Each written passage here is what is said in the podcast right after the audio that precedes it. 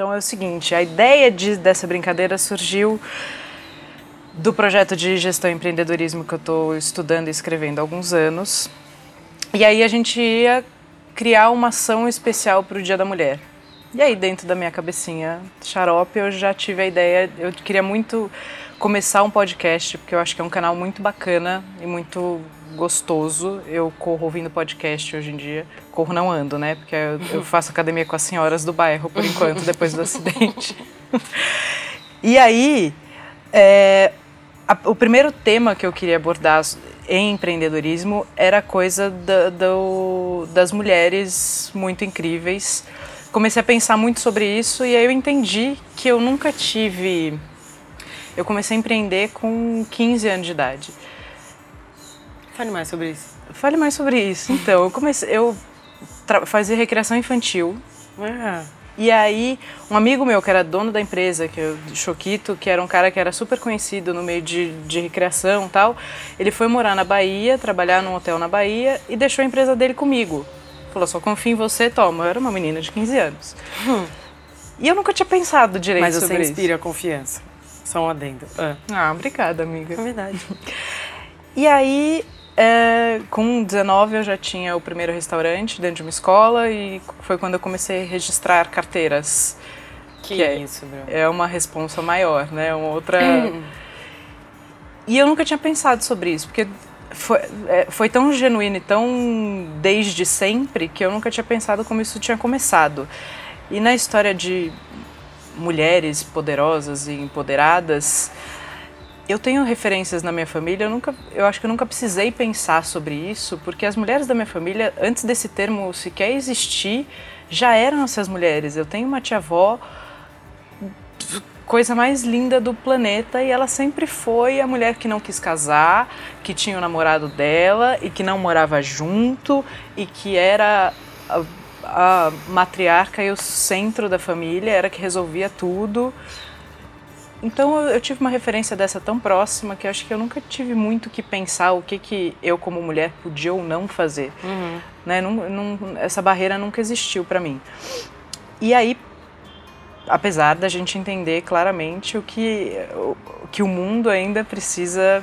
É, mas as mulheres mais brilhantes, elas nunca falaram sobre o feminismo. Elas foram lá e fizeram as coisas. E por elas fazerem as coisas aquilo ali já se configurava uma atitude feminista, mas é, para mim, em todas as áreas, em, em, qualquer área, em qualquer momento, o fazer é muito maior do que o falar sobre, né? Sem dúvida. A gente pode ficar aqui falando sobre como é fazer uma pizza a tarde inteira, com a melhor farinha, com o melhor fermento, com o melhor queijo, mas se a gente não for até lá e pegar e, e, e realmente botar a farinha com o leite, com o ovo, com o queijo no forno, a pizza ela não vai acontecer. Então, sim, e se ela não acontece, e se ela não acontece, a gente pode falar sobre pizza a vida inteira e, e não, nunca experimentar.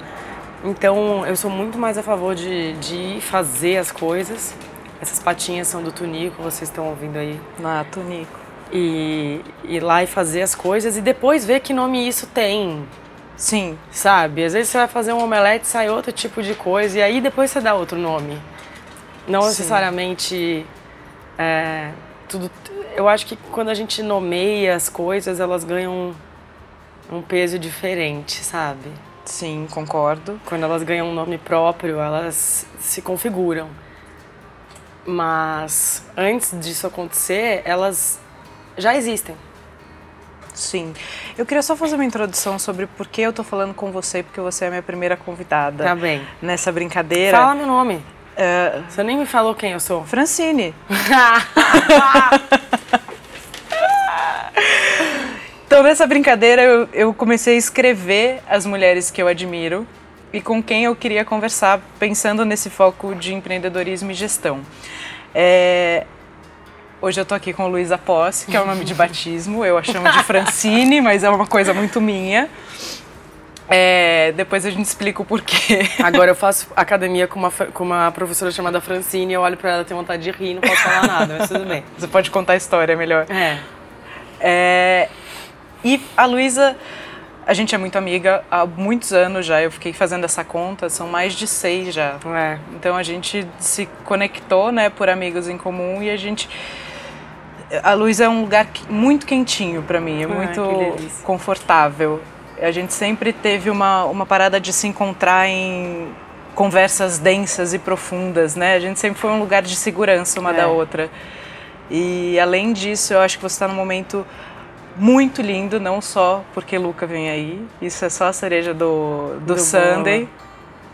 mas porque eu, eu acompanhei um amadurecimento profissional e de assumir responsabilidades e de, de fato, matar no peito, que é muito lindo de ver. Obrigada, Reno. Também, a recíproca é igual, em todos os sentidos, do amadurecimento profissional e e de matar no peito e na hora que faltam todas as coisas ainda existe coragem, que acho que é a palavra sim de ordem, né? E acho pra que... quem quer tomar a frente do barco, né? Quem quer tomar o, a, as rédeas da história tem que ter uma coragem ali e essa coragem imprime em calma, né? Nos, nos piores momentos. Sim, acho que a gente cheguei aqui um pouquinho antes, a gente estava batendo um papo. Acho que então a gente começa muito bem, além dessa admiração, desse respeito, desse carinho, a gente começa com uma coisa que acho que tem que estar tá aplicada a tudo que a gente faz, tem que ser a palavra de ordem para tudo que é amor. Uhum. Então acho que a gente começa muito bem. Sim. Muito obrigada, inclusive. Poxa, fico muito feliz de você querer estrear seu programa comigo. Tomara que seja um sucesso, como tudo que você faz é. E vamos lá. Então vamos lá. E além disso, vamos falar a parte também verdade disso, né? Também tenho segurança para dizer o primeiro foi com a Luísa daqui um ano vai ser eu vou estar tá muito melhor nisso provavelmente eu vou poder fazer de novo. E a gente vai ter mais coisa para falar. Sim a gente vai ter um neném correndo. Putz verdade. Né? É verdade. Ai não vejo a hora. Porque a Luísa, assim, vocês veem a Luísa hoje, mas a Luísa foi o bebê mais lindo de toda a história dos bebês da galáxia. então o Luca vem, assim. Ele vem, meu, vem bagunçar. Com essa responsa aí. Eu era um bebê bem bonito mesmo. Eu acho tão engraçado essa coisa da honestidade da criança, assim, né? Quando eu tinha um ano e meio, um ano e meio, falei pra minha mãe, por que, mamãe, por que, que eu nasci assim? Aí ela, é assim como, Luísa? Assim, mamãe, pronta para receber elogios. Cara.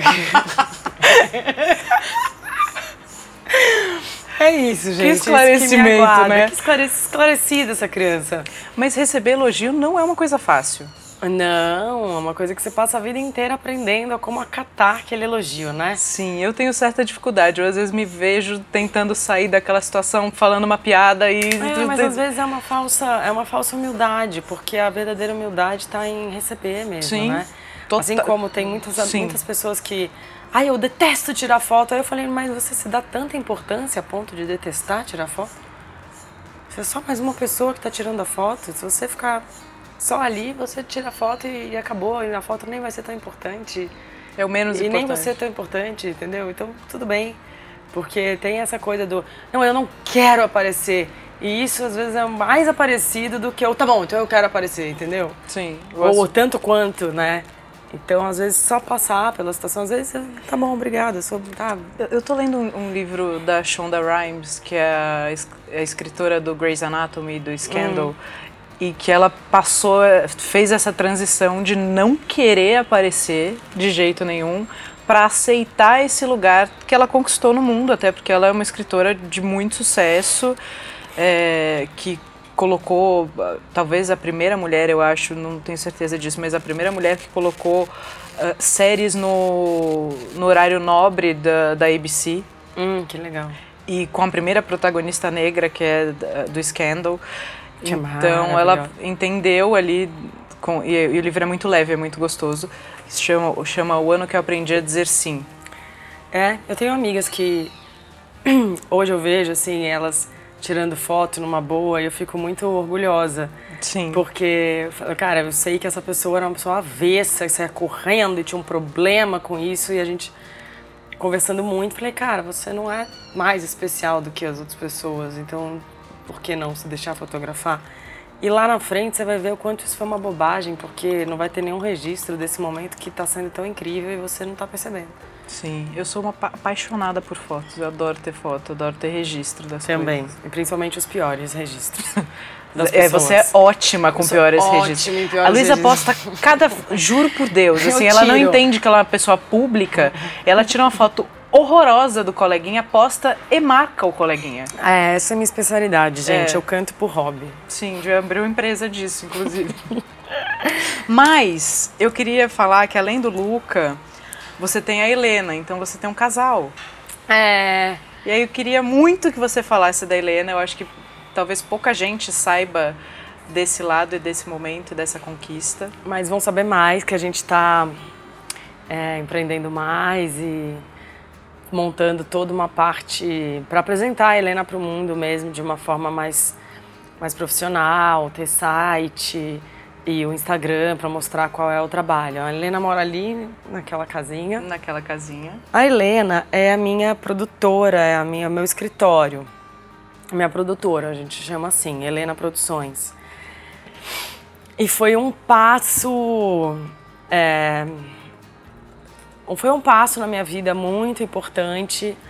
Primeiro era só um CNPJ, chamava Pingo de Chuva, onde a minha editora era minha editora, que eu trabalhava com a Warner Chappell como editora, então eu tinha lá tudo que eu tinha que fazer, dar nota, essas coisas, tinha lá Pingo de Chuva. E eu saí do escritório que me representava por 14 anos e, cara, num momento muito complicado da minha carreira, onde aparentemente para o mundo estava tudo maravilhoso, mas por dentro estava tudo ruindo. E nesse ruir eu tinha a opção de sucumbir ou dar uma volta por cima muito grande. Se reinventar dentro do. E assim, quando você tem essas duas opções, na verdade você não tem opção. Sim.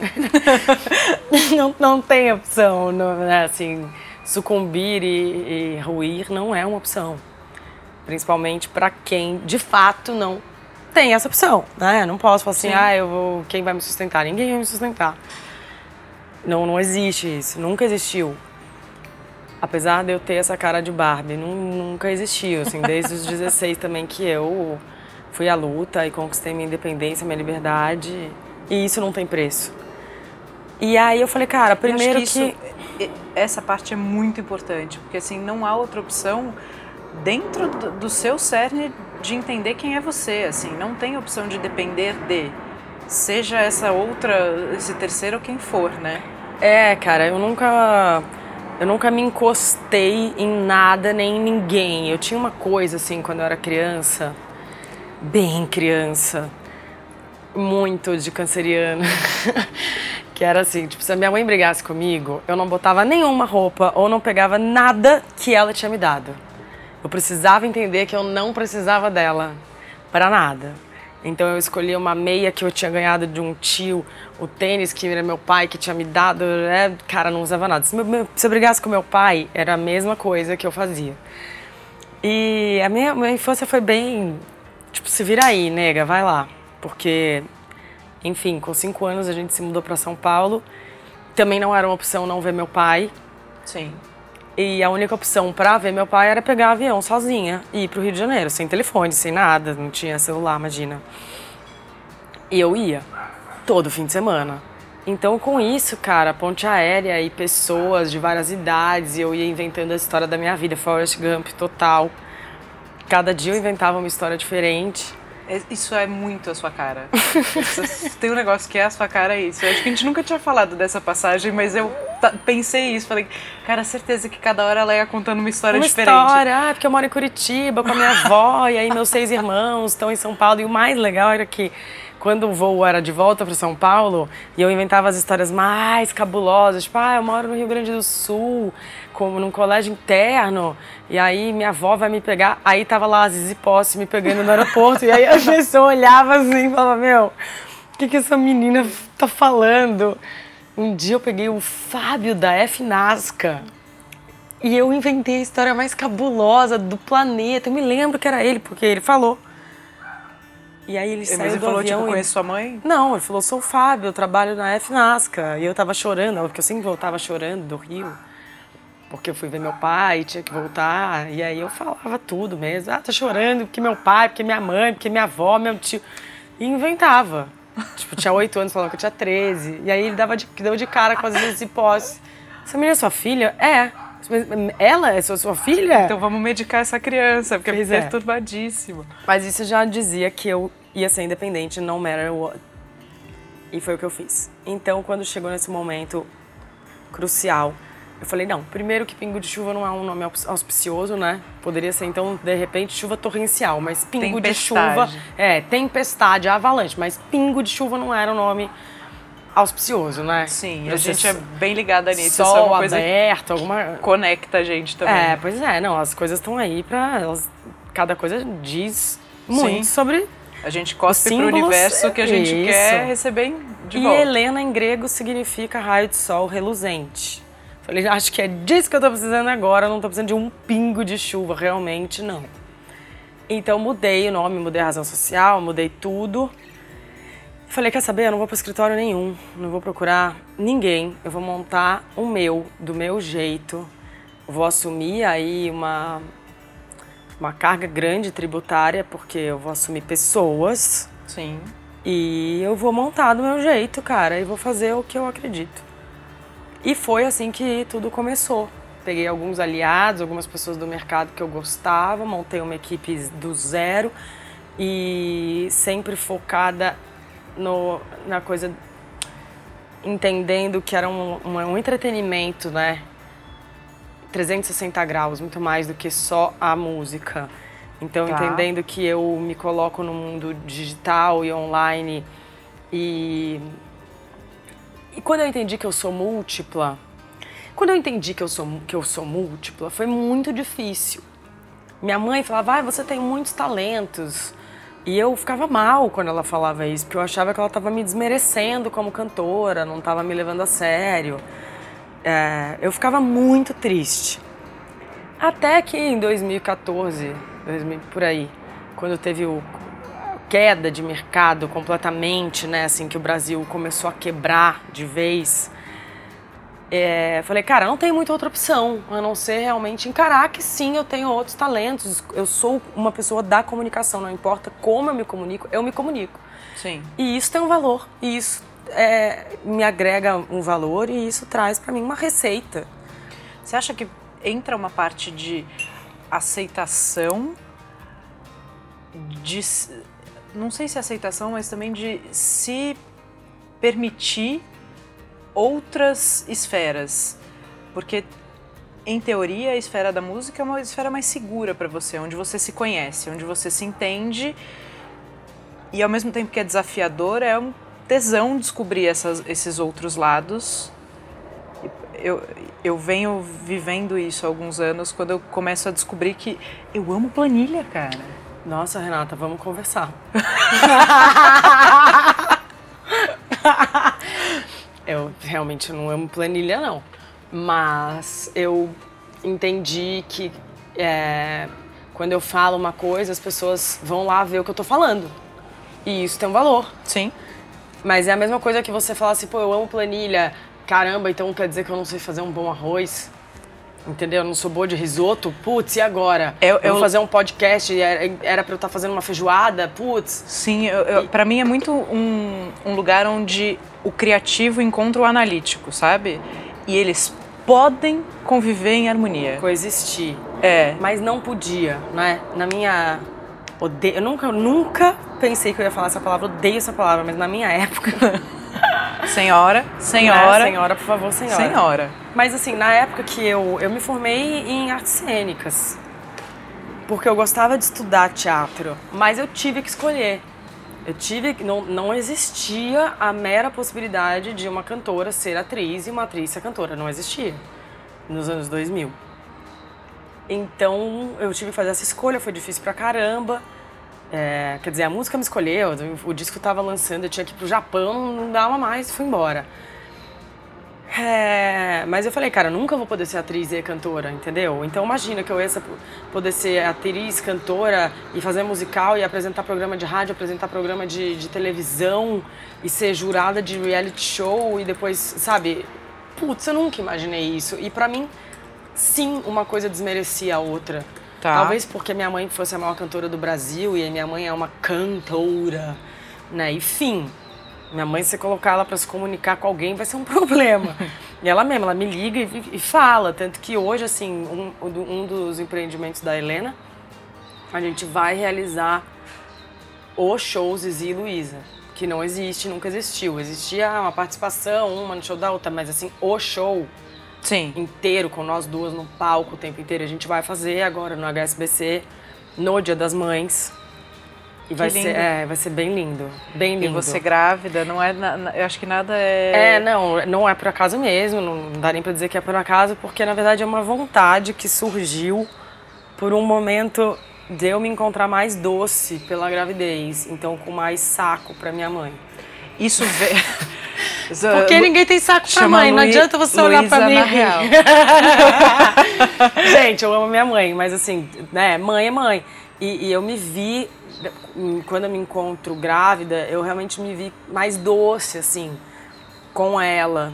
Isso é uma coisa que eu ouço muito de mulheres que já tiveram ou têm filhos, que você aprende a olhar para sua mãe com muito mais generosidade e você entende coisas que ela sentia que antes, enquanto a gente não é mãe, você não tem essa percepção. Sempre ouvi isso, sempre achei isso uma balela, sempre achei isso um saco, achei que isso nunca ia acontecer comigo, assim como eu nunca achei que eu ia entrar de véu e grinalda, assim como eu nunca achei que meu pai ia estar do meu lado para me dar o braço, assim como eu nunca achei que eu ia engravidar. Então... Assim como eu nunca achei que eu fosse chorar tanto e ficar tão emocionada no casamento como eu fiquei no seu. Pois é, foi Foi, foi das, das cerimônias e dos encontros, eu acho que isso é muito importante. Assim, o seu encontro com o Cris é. e eu, como sua amiga, que torcia muito para você encontrar uma pessoa tão especial Ai. quanto ele, assim, é muito lindo de ver, realmente. E Obrigada, só tinha amor aquele dia aqui. Só, foi a coisa mais linda do mundo. E eu nunca achei realmente que isso fosse acontecer. E, assim, tem umas coisas que eu. Não sei se eu entendo minha mãe ainda, meu filho não nasceu né? Mas... Não, mas você se coloca num lugar mais doce para se dar ao luxo, ao direito de entendê-la, talvez. Não acho que passa por uma coisa tão racional, não. Sim? Né, zero não, racional? Não, não do entendimento, entendeu? Não tá. é uma coisa de entendimento ainda. Eu acho que é uma coisa mais fisiológica mesmo, sabe? De por exemplo, minha mãe ela sempre tem umas crises e vai para o hospital, ninguém nunca sabe o que, que ela tem, o que, que é, aí se cura de alguma coisa que não tem nome, enfim. E eu sempre ficava assim, até por uma relutância em acreditar que minha mãe estava doente. Ah, minha mãe está lá no hospital, que saco. E aí ontem minha mãe foi pro hospital e pela primeira vez eu falei, nossa, será que é alguma coisa? Sabe? Fiquei realmente preocupada, assim, sem relutar contra a fraqueza, entendeu? A tá. vulnerabilidade. Tá. Porque eu acho que você grávida fica num lugar muito vulnerável, muito frágil. Lugar esse de quando você é uma mulher forte, você repudia. É desconfortável. Você não abraça sua vulnerabilidade, Sim. sua fragilidade. Então você passa por cima. E quando você vê alguém frágil, aquilo te lembra a sua fragilidade, você não quer entrar em contato com aquilo, logo você abomina aquilo e passa por cima. E quando você se vê mais frágil e vulnerável, você consegue ter um olhar mais carinhoso com a sua mãe, que é frágil e vulnerável, porque né, mães são doces, então elas são mais vulneráveis. Sim, até porque elas têm uma quantidade de amor que eu acho que que a gente não entende, não permite nada diferente disso, né? uhum. né? Mas com a, a, tava uma das perguntas que eu queria te fazer. A Helena vai produzir coisas além da, de gestão Luiza Posse corporate, ela vai produzir coisas para outras pessoas. Isso Sim. é uma vontade sua. A gente, o Di Maria é um artista do Pará, que é uma aposta do Rick Bonadil e do Midas. E ele veio para cá, para São Paulo. E o primeiro single dele eu gravei com ele e me apaixonei por ele. Ele canta muito, ele compõe muito, ele é um ser humano muito iluminado. E aí eu, eu levei ele para fazer o circuito cultural comigo que foram 10 shows em São Paulo, mais o Teatro Bradesco, mais algumas outras coisas. E eu falei, cara, quer saber? Eu não vou deixar esse menino aí sozinho, não, porque pra onde ele vai? E aí eu peguei de Maria e falei, não, cara, eu vou trabalhar ele. Então ele hoje é parte do elenco da Helena. Que, diga-se de passagem, muita gente liga e quer ser. E é difícil, porque não, artista é um bicho difícil. Você jura? Jura? E não, não tenho, assim, muita vontade de ter um monte de gente. De crescer e, e ter várias carreiras, mas. Porque eu conheço o outro lado. Então Sim, eu sei isso- que, cara, dar um, um trabalho e você ter a carreira de uma pessoa na mão é você ter a vida de uma pessoa na mão, entendeu? Os sonhos, as expectativas. É, uma carreira, veja, isso é muito importante ser dito. Uma carreira não é um trabalho. Uma carreira não é um emprego. Uma carreira é uma aposta de vida. Então é muito diferente de uma pessoa assalariada que sai de manhã para trabalhar e volta à noite com toda a segurança que ela tem. Né? Isso é um trabalho, isso é uma, uma proposta. Uma carreira não é, uma carreira é uma aposta, não é uma proposta. Sim. Então, ter esse sonho na mão é ter uma responsabilidade para com o outro que, cara, você, sabe, tem que ser muito honesto nessa situação.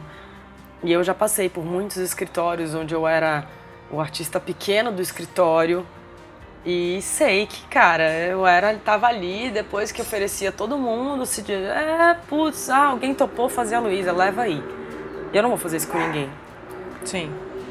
Então, Eu acho que faz muita diferença quando você faz o outro lado tendo vivido a prática, né? Porque a teoria é a gente precisa da teoria, a gente precisa entender, e a gente precisa aplicar. Agora quem aplica, quem viveu, eu tenho certeza que você tem uma doçura, a gente está falando de doçura para olhar para a carreira de alguém ou para a vida de alguém, acho que é compaixão, mais Sim. que doçura. sim, de empatia, de É. entender qual aquela história de andar no sapato dos outros, É. né? E de fato você saber todas as nuances e as dificuldades reais disso, em todos os É, aspectos. e que um dia, um dia na, na minha vida que eu não olhei para a carreira do Di Maria, é um dia na minha vida que eu não olhei na carreira do Di Maria. Na vida dele é um dia perdido. Sim. Entendeu? Assim como era comigo, e foi por isso que eu quis abrir a Helena. Porque eu falei, cara, não dá, eu tenho que acordar e todos os dias poder fazer alguma coisa pela minha carreira. Assim, então assim, hoje falar, ah, o que, que a Helena fez? A Helena fez o clipe de Lembra e lançou isso na rede Cinemark de cinema em 300 salas de cinema. A Helena fez o show do tributo a Michael Jackson, patrocinado pela Porto Seguro, e colocou isso em todas as praças do Brasil. É, a gente fez o DVD do Piano e Voz, que vai sair agora. E, e também rodamos um ano com, com esse show por todos os te- grandes teatros. Sim. Então, assim, são, eu vejo a Helena como uma fazedora de projetos, Tá. mais do que fazedora de carreiras, entendeu? Então, por exemplo, eu penso em fazer uma, uma mostra de, de arte aqui, sabe? Trazer alguns artistas para se apresentar, para colocarem as obras, para exposição de arte. Tá. Essas coisas eu, eu tenho muita vontade de fazer, exposição de, de fotografia, projetos, eventos. E eu t- tava vindo para cá ou- ouvindo um, um podcast que falava de como a gente separa a vida pessoal da vida eh, de trabalho, né? Eu, co- como a gente equilibra isso. No ai. Há. A gente trabalha enquanto se diverte, se diverte enquanto trabalha. Acho que E acho que é quando a gente respeita a nossa natureza, entendeu? sim, Porque vai ter uma, uma vida inteira de pessoas dizendo, ai, mas é que você é muito ansiosa. Aí você vai fazer mil trabalhos espirituais e de autoajuda e vai tomar ansiolítico e falar, é, não, tudo bem, é que eu sou ansiosa, ai, sou ansiosa. E vai ter um dia que é o patinho feio, né? Quando ele, o patinho feio, ele descobre que ele é um cisne. sim, Não necessariamente porque ele encontra a família dele, mas ele descobre que ele é um cisne. Quando você fala assim, cara, não é que eu sou ansiosa, é que eu tenho um outro ritmo de funcionamento e eu vou respeitar o meu ritmo de funcionamento. sim. Então eu vou encontrar minha turma, né? Meus E você tem, cisnes. tem que achar o que funciona pra você, não tem regra, eu acho. Eu, Não te- eu- eu funciona, tenho um irmão não- que cresceu na mesma casa que eu e que ele é o cara que trabalha em empresas grandes. Ele não tem a menor vocação, talento, vontade de fazer o que eu faço. eu tenho pânico de pensar em sentar numa mesa das 8 às 6. E é, nada tá errado. Eu acho que a gente tem que achar a fórmula que funciona pra gente. Eu, eu sou como você, eu não separo, eu não consigo separar a vida pessoal da vida profissional. Não existe, cara. Porque, é por causa disso, porque você tem uma carreira. Sua carreira é tempo integral. A minha carreira é tempo integral. O que eu tenho hoje, assim, o Cris é a parte administrativa da Helena. Certo. Depois de muito tempo, ele vendo toda a aflição e agonia, porque esse é um cargo que você não. Né, assim, ah, eu quero, quanto é que eu vou te pagar, hein, pra poder confiar em você? Não existe isso. Sim. Então é um cargo de muita confiança. E aí um dia ele falou, cara, eu quero te ajudar mais efetivamente. Não quero só ficar aqui, não, amor, vai dar certo, é. Eu falei, você quer me ajudar efetivamente? Não, ótimo. Você quer ser o administrador financeiro da, da Helena? Quero. Eu falei, ai, graças a Deus. Então ele hoje trabalha nisso. É...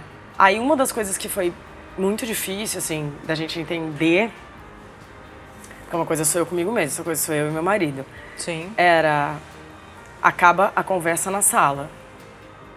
Não dá pra ir, ah, vamos tomar banho, é, vamos tomar banho e continuar falando, não, porque você fez o pagamento do fulano, não, porque fulano não falou. Não, aí não dá.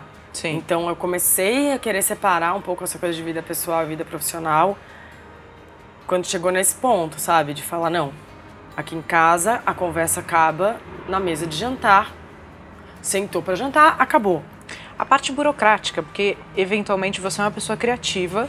Se você tem uma ideia genial no meio do banho, você vai falar ela com Cris. Não, não, não é nem com Cris. A gente para às vezes, tá no meio de uma puta conversa, ou tá não sei aonde viajando. Peraí, peraí, peraí, peraí, preciso gravar. Aí pego o gravador, gravo uma ideia de melodia, já mando pra não sei quem, aí faço, sabe? Ah, a gente tem que sair pra almoçar. Não dá agora. Peraí que eu preciso compor. Então tem esse respeito, né? Sim. De entender o momento criativo um do e outro. De separar o analítico do criativo, né? Eu tenho essa coisa também. Eu, eu entendi que o, eu não ia separar as coisas. Era impossível separar a Renata profissional da Renata pessoa física para sua mesma pessoa. É. Né? E eu entendi também que tinham ferramentas, acho que muito mais de controle emocional. Né? Por exemplo, para mim, meditar é uma coisa que me dá uma, me tira essa ansiedade e consegue me dar um controle um pouco maior do que precisa ser feito, qual a prioridade de coisas, para eu não passar o dia fazendo um bilhão de coisas e terminar com aquela sensação de que eu não fiz nada. Então, cuidar da minha mente, cuidar de mim, hoje é uma ferramenta que é necessária para a sobrevivência. É, assim. também medito. Não medito mais igual o zen budista, que é um silêncio. Mas medito a meditação do Ho Oponopono, tem umas meditações de hipnose. Sim. Tem algumas meditações de é, mindness. Então, tem recursos, né? Recursos. E eu me permiti, por exemplo, hoje, eu mudei todo o meu negócio e hoje eu me permito, uma vez por semana, eu não vou para o escritório de manhã, porque trabalhar de casa me dá uma produtividade que eu não tenho fora desse ambiente. Então eu me permiti isso, coisa que a workaholic em mim demorou para aceitar. aceitar. E acho que essa, essa mudança e a gente olhar para dentro, falar o que que de fato está me fazendo feliz, o que de fato, qual é o meu chamado, quais são pois as é. coisas que eu quero fazer e que vão me deixar feliz. O lado ruim dessa história toda que eu tô te contando, que começou em 2017, foi que eu, ironicamente, me afastei muito da música. Porque Luiza Posse Corporation e faz show todo dia e, e vai isso, e aí quer lançar aquilo, e aí tem que falar com não sei quem, e aí a editora, aí manda não sei o que pra Ancine, e, e recrutamento de pessoal, e tem que divulgar, e tem que não sei aonde. E aí compor. E aí, sabe, cantar para descobrir um novo som. E aí tá. a vontade de gravar, e as novas músicas, cadê? Cadê? Cadê? Cara, fui atrás de um parceiro, comecei a compor, vi que aquilo ali não tava dando muito em nada, fui atrás de outro, não deu em nada. Fui atrás de outro, não deu em nada, fiquei parada, fiquei quieta, fiquei sem ideia. Até que fiquei muito triste comigo mesmo, assim, de falar, cara, será que é isso? Esgotou? A música se esgotou dentro de mim? Porque você começa a trabalhar tanto com aquilo, entendeu? Que. E aí, o que que brota, sabe? como se fosse uma árvore de manjericão, que você corta o manjericão, corta o manjericão, corta o manjericão, mas e aí, você tá plantando mais? Aí, graças a Deus, a vida mais uma vez me uniu ao Rick Bonadil. E ele falou, não, cara, vem pra cá e vamos aí. E me mostrou um monte de música, eu, uma eu gostei, falei, ai, nossa, me apaixonei por uma música, tantos anos eu me apaixonava por uma música. Gravei. Aí comecei a compor com essas pessoas de lá. E isso começou porque aí você faz uma reverência ao seu dom. Aí o sono é outro. Sim. Aí a história é outra, entendeu? Você fala, ai, tá. Eu, né? Por que isso tudo? Por que comecei? Por que estou aqui? Putz, é verdade, existe um motivo maior. E aí esse reencontro do, de você com você mesmo, né? Do Man in the Mirror, isso começou agora. Aí veio um outro desafio. Cara, você já sabe cantar assim, assim, assado. Mas para cantar esse outro tipo de música, será que você sabe? Vamos achar outros recursos? Você fala, mas peraí, eu, eu canto há 20 anos. Sim, mas você morreu? Não, não morri. Então, se você não morreu, tem coisa pra você aprender, né? Sim, graças a Deus. E aí você fala, caramba, então dentro do que eu já faço, achando que é um lugar super comum, super ok para mim, super confortável, não é mais uma zona de conforto. Vamos atrás de um outro jeito, de um outro recurso. Mas não é um tesão achar um lugar que não é uma zona de conforto? É. é, eu queria filmar essa cara e usar de meme. É, é, é, é. Ah, desculpa, grávida tem sono. É, mas também não é. Não dá pra ser hipócrita, entendeu? Assim como quem fala, ai, ficar grávida é tão pleno. Não, não é. Não é. Sim. E acho que poder falar disso Puta, é muito difícil. Muito Ninguém nunca falou, né? Eu comecei a escrever até um livro, depois parei porque vai ser um livro proibido. Tipo, não dá. Não, mas eu acho importantíssimo, porque imagina quantas mulheres sentem isso, para não dizer todas, porque acho que não dá para generalizar nada na vida nem no mundo. Agora poder falar sobre isso e aí volta para aquilo que você estava falando. Você é uma voz que é ativa, é, ouvida, é ouvida, ativa. Por que não levantar uma bandeira tipo, gente, não é perfeito? E não é perfeito para mim, assim como para um monte de gente não é. Isso foi engraçado. As pessoas que trabalham comigo. Nossa, mas você não tá plena. Nossa, mas eu achei que você ia estar tá plena. Gente, porque quando engravida fica plena. Eu plena, eu quero esfolar sua cabeça no asfalto. Que é uma quantidade de hormônio e uma quantidade de medo, de insegurança e de, cara, e agora tudo que eu sei eu não sei mais, tudo que servia para mim não serve mais. Todo o espaço que eu tinha, liberdade, entendeu? Eu tinha uma coisa comigo, todo ano eu viajava para o Uruguai sozinha. Não importa o que acontecesse, tchau. Não posso mais. Nunca mais. Sabe? também não é nunca mais. Cara, é uma fase. Nunca mais, né? Uma fase vai durar 20 anos. Pelo amor de Deus, lógico que não. Não, não, não dá você ter um filho e falar, vou pro Uruguai, amor, beijo, tchau, tchau, marido, tchau, everybody, entendeu?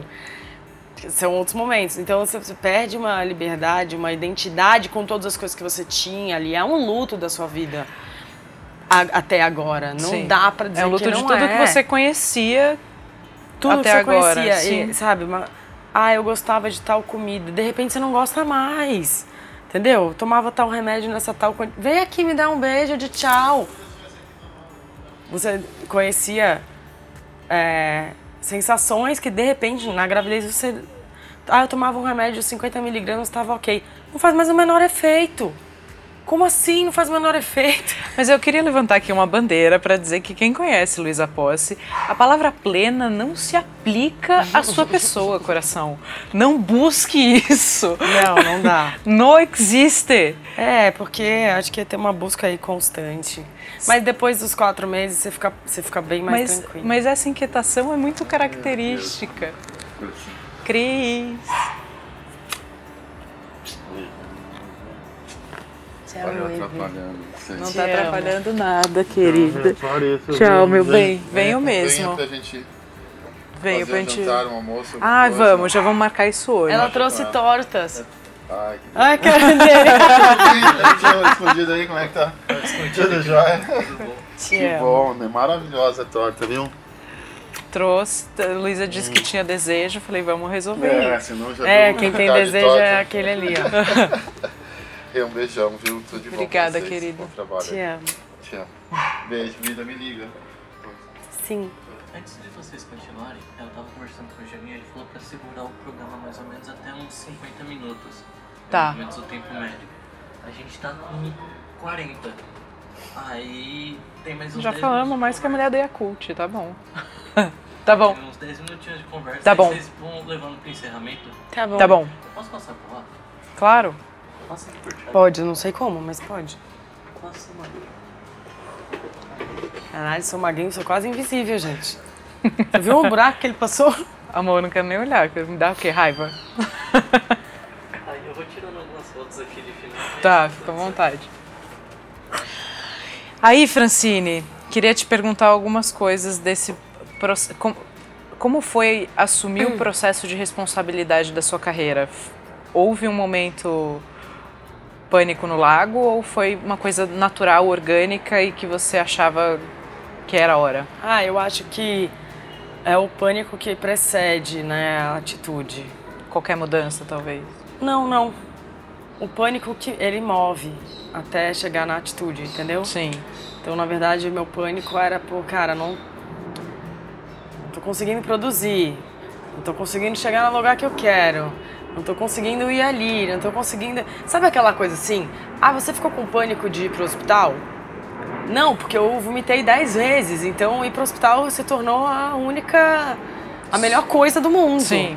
É um pouco isso, assim, tomar a minha carreira na mão foi a melhor coisa do mundo naquele momento em que eu precisava sair de uma estagnação que eu não estava conseguindo. Sim. Eu acho que tem um processo de maturidade, eu anotei isso, que eu queria falar disso com você, que é muito parecido, e por isso que eu falo que você é um lugar quentinho. A gente tem muitos, muitas nuances parecidas. E na minha carreira eu passei por esse momento em que eu tinha sócios e que cada um tomava conta de uma coisa, e aí eu entendi que empreender e ser dona daquilo, e eu não podia terceirizar, ainda que fosse para um sócio. Eu precisava saber do que se tratava 100% daquela operação. Eu acho que a gente tem pessoas para ajudar a gente, né? A gente delega, mas a gente não terceiriza. Exato. Eu acho que esse, esse momento foi, a, foi aonde a minha carreira deu uma virada para eu entender até para onde eu queria ir. Exato. E, e poder ir para onde você quer ir, né? Sim. E tomar a você- rédea disso, né? Quem vai dirigir o carro agora sou eu. É. Pra gente não ficar vítima daquela coisa. Eu adoro ter a culpa, porque se a culpa é minha, eu posso resolver. Eu posso ter um copiloto, mas eu não posso a mais gente dirigir- precisa de copilotos, sim. Não posso mais dividir a direção, entendeu? E Sim. isso é uma coisa que é muito louco, porque se hoje chegasse o Jay-Z pra mim e falasse, quero ser seu empresário, eu ia falar, puta, Jay-Z, te adoro, velho. Mas não. Vamos ser parceiro, Vamos mas ser parceiro, quem vai cuidar da junto, coisa é, é quem vai dar a palavra final, quem vai dizer aqui tá confortável, não tá, tá pisando no meu pé, é, sou eu, entendeu? sim. Não dá, tem uma, uma hora que você fala, não dá pra voltar atrás, entendeu? Minha mãe tem uma frase maravilhosa, fala, consciência é igual ao filho. Quando sai, não volta pelo mesmo buraco. Não volta, entendeu? Não volta. E é um pouco a mesma coisa, quando você toma a sua carreira na mão, é, por mais difícil que seja, por mais inseguro que seja, depois que isso vem à tona, não tem como voltar atrás. E você não tem mais quem responsabilizar. Porque é um lugar também, é um lugar ruim, E confortável. cômodo e confortável. Porque você fala, ah, não, mas é que eu tinha um sócio, não, mas é que antes eu tinha um escritório, antes. E aí você tem quem culpar no, no processo, pela coisa não ter chegado Aonde a- você- aonde você queria. E a hora que você assume isso, você fala, bom, vamos lá, agora a culpa é minha. Se eu não chegar, Eu que errei. eu que errei. Ou eu não tracei, ou eu não, não queria de verdade, ou eu não fiz isso acontecer. É. É, acho que esse, esse processo é, é muito parecido, da gente ter parceiros, da gente ter ajuda, da gente delegar, mas não terceirizar nunca, né? A gente de fato É, tem, Tem uma hora que você o- fala, cara, eu não quero mais opinião sobre, sobre o que eu quero fazer. É, o que eu quero fazer, é o que eu quero fazer. E aí, se eu chegar lá e der tudo errado, beleza. Bota a cabeça na parede, mas, sabe, tem uma hora Sim. que não dá pra você falar, Aí "Ai, você vai arrumar, recursos. eu queria fazer né? um risoto. Não, não. Macarrão. Não, mas eu, eu tô sentindo uma coisa de fazer risoto. Não, não, não, macarrão. Aí você tem que ficar, sabe, convencendo o mundo de que risoto. Puta, tem uma hora que você não, não, não você fala, não, eu quero fazer um risoto e fim. Aí você fala, ah, puta, eu fiz um risoto e o cliente queria mesmo um macarrão, você bate a cabeça na parede. Mas assim, você fez. Sim, eu acho que é importante ouvir, né? Tudo que divide é, soma. Acho que quando a gente divide opiniões, a gente ouve um pouquinho, pede uma opinião aqui, você estrutura a sua própria estratégia, mas estar na, na direção faz toda a diferença. É, faz. Ah. Perdão. Aí eu queria. Acho que é igual que que ter você tá um lendo? filho, né? Tipo, você ouve opinião, claro, mas a palavra final é sua. Sim. Eu tô lendo, cara. Eu voltei a ler um livro que eu li em 2012 e me ajudou muito na vida, que foi o Ponopono, Tá. Limite Zero, do Joe Vitale. É, Muda, muda muito, porque é, é, so- o Ponopono é sobre ter a responsabilidade da sua vida e de todas as coisas ao seu redor. Não é culpa, né? Tomar a responsabilidade por isso. Sim. E aí entender, enfim, o Ponopono é uma viagem, é um capítulo à parte. Você sabe quanto eu sou fã. Sim. E às vezes eu acho que a gente tem que reler, porque a gente vai se distanciando, por mais que tenha lá o conhecimento, não fica tão presente. E agora eu tô lendo The Attractive Factor, que também é do Joe Vitale. Tem umas partes meio chatas de exemplo, exemplo, exemplo, ele tentando te convencer. Você fala, tá, eu já, eu já acredito, agora me fala como é que é. então tô entrando nessa parte. Tô muito focada nessa história do Ponopono e de atrair as coisas que a gente coloca no mundo, né? Então ter mais responsabilidade sobre que energia que eu tô colocando no mundo. Sim. Tem que ter essa responsabilidade. O que, que eu tô Tem. colocando? Por que, que eu tô recebendo isso? Por que, que eu não tô recebendo aquilo? Eu, o meu próximo da lista é um livro que você que me indicou, que Qual? Mulheres que Correm com Lobos. Ai, eu amo esse livro, de cabeceira. Mulheres que correm com lobos é um... Eu já li, eu vou reler, mas eu, eu faço livros do primeiro semestre, eu sou um pouco xarope, né, com o negócio de leitura, porque eu gosto de verdade. E tá lá na minha lista dos, dos próximos. Eu também, eu tava lendo mais ficção, tipo Paul Auster, O Homem Invisível, eu acabei de ler também. Mas eu senti que eu tinha que entrar um pouco mais nessa parte da espiritualidade ativa. E deixar a ficção pro segundo semestre. Sim.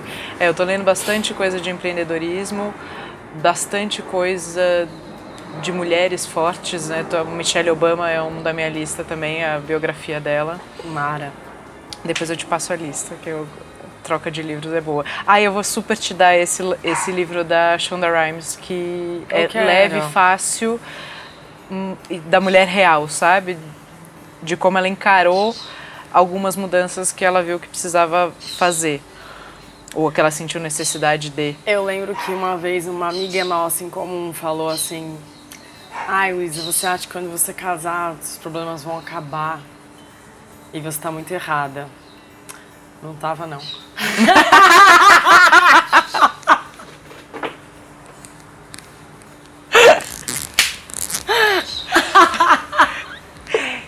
Bom dizer É bom que essa dizer. agonia não era para terceirizar nada para um homem. É. Era a, a, a Eu queria dividir mesmo, é compartilhar. querer dividir e, e o encontro do O um encontro encontro. feliz eu acho que era é, eu como su- sua amiga muito mais próxima tinha isso claro que era o encontro feliz e harmonioso não era ai ter alguém para porque Não, aí vai resolver melhora- a minha vida Mas que melhora a vida mesmo, entendeu? Eu acho que Sim. também tem uma parte que a gente fica também negando ajudas, negando coisas, negando que a gente precisa de coisas e precisa do outro, né? Em prol dessa coisa do eu sou forte, sou mulher, sou fada. E, cara, Sim. não dá também, entendeu? Que a minha vida melhorou 190% depois do Cris. É um fato. Sim, eu acho que o, o, o encontro especial é, é uma delícia de assistir, né? Acho que os- eu falo, o seu casamento foi das coisas mais emocionantes que eu vi, até porque a, a verdade nisso tudo, esse, esse encontro especial mesmo, assim, era da, não não dá pra, pra fingir isso, ou não dá pra não e não era a Luísa depositando uma expectativa em Não. cima de algo, Ou- coisa que eu já vi acontecer, mas assim, Ou era longe. Terceirizando ou delegando minha vida pra ele de jeito De nenhum. jeito nenhum. Mas é um encontro que realmente torna a vida melhor. Isso existe. Sim. Então eu também estou muito querendo falar sobre isso, sabe? porque eu vejo as pessoas, em geral, muito desesperançosas do amor, muito desesperançosas da relação, é, de como se relacionar, achando que isso não existe, que, sabe, não é pra mim. Frase que eu mais escuto, ah, não é pra mim. É sim, mas é uma mudança de, de perspectiva, é uma mudança de padrão, é uma mudança do que eu tô colocando no mundo, o que, que eu aceito pra minha vida, entendeu? Mas eu acho que é importante ter uma mulher falando assim, ó, oh, é sim, existe sim, acredita aí. Sim. Vai atrás disso daí. Assim como você vai atrás da sua carreira. Ou, ou se abre para isso, né? A mesma vontade, a mesma força de vontade é, nessa vontade também, entendeu? Nesse desejo, do que só na sua carreira, porque faz falta. E é sim para você. Se você consegue, se você quer conseguir esse emprego, se você quer conseguir dar certo na sua carreira, no seu business, mas pô, você também quer dar certo no amor, então faz esse investimento. Sim. E acho que não tem fórmula matemática geral, né? Acho que as pessoas, cada uma tem a sua verdade, tem vários tipos de mãe, tem vários tipos de amor, tem vários tipos de trabalho. E é a gente se encontrar aonde aquilo te nutre, te, uhum. te alimenta e te deixa feliz e te deixa plena. Por mais difícil que esse é, pleno eu acho que, mas, mas assim, acho que dentro de tudo eu tô bem plena. Eu acho que é a sua momento. fase mais plena. É, eu acho também. Não tem Apesar crazy sempre Louise. tem um comichão. Sempre tem um comichão. Bom, mas isso é parte de quem você é, meu é, bem. Então. Ó, e aí eu queria que a última coisa fosse uma indicação. Queria que você eh, para mim é muito importante que esse projeto não fique numa bolha Sim. de viver só das mulheres incríveis que eu conheço. Sim. Então eu quero que você me indique uma mulher empreendedora, gestora incrível que você admira e. Elisabetta. Que é, é a dona e idealizadora do Floresta, uma produtora, a maior produtora que tem hoje de programas de televisão. Tá. Eu sempre falo, Elizabeth, um dia eu vou ser igual a você. Eu sou muito fã dessa mulher. É, Cara, ela é criadora de todos os formatos, assim, do Lady Night, do... Eu não sei nem te dizer de tantos formatos que ela é criadora. O Popstar foi ela que fez. Mas, são muitos, assim. Tá. O programa da Fernandinha também é da Floresta. O Dança da Galera, o Cris que fez, né? Meu marido. Mas ele desenvolveu com Floresta, com a Elisabetta. E ela é uma italiana, lindíssima. Uma mulher fortíssima e ao mesmo tempo super feminina sabe? Que não, não, não perde a classe, não perde a pose, não, perde a elegância, mas é uma super realizadora. Eu sou muito fã da Elizabeth. Ai, que boa indicação, gostei. Fran. Gente, é Fran porque ela tem o juízo de um frango. Tinha vai, Reno, agora eu já tô, eu tô mais não, agora você é uma nova pessoa. Eu não pessoa. pego mais um táxi pra ir pra Ilha Bela. Ah, Maria. Não, não pega, graças a Deus. A gente não precisa passar essa Rio agonia. De Janeiro. É. Já, eu fiz isso muito, tá, gente? Pegar um táxi no meio da rua. Oi, me leva no Rio de Janeiro, obrigada. E aí voltou no ônibus disfarçada, botou um óculos e um boné e manda uma foto. Tô disfarçada. Falei, bom. Tá, é, pois é. Aí Fran de juízo de um frango, e aí ficou. Aí Fran Francine virou um nome próprio. Virou. Ai, Reno, te parabéns, amo, obrigada. Te amo, obrigada. Boa sorte. Mulher linda. Tchau, gente.